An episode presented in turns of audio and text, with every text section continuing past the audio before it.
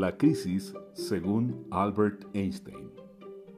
No pretendamos que las cosas cambien si siempre hacemos lo mismo. La crisis es la mejor bendición que puede sucederle a personas y países, porque la crisis trae progresos. La creatividad nace de la angustia, como el día nace de la noche oscura. Es en la crisis que nace la inventiva, los descubrimientos y las grandes estrategias. Quien supera la crisis se supera a sí mismo sin quedar superado. Quien atribuye a la crisis sus fracasos y penurias, violenta su propio talento y respeta más a los problemas que a las soluciones.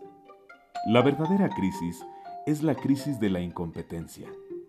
El inconveniente de las personas y los países es la pereza para encontrar las salidas y soluciones. Sin crisis no hay desafíos. Sin desafíos, la vida es una rutina, una lenta agonía. Sin crisis no hay méritos. Es en la crisis donde aflora lo mejor de cada uno, porque sin crisis todo viento es caricia. Hablar de crisis es promoverla y callar en la crisis es exaltar el conformismo. En vez de esto, trabajemos duro.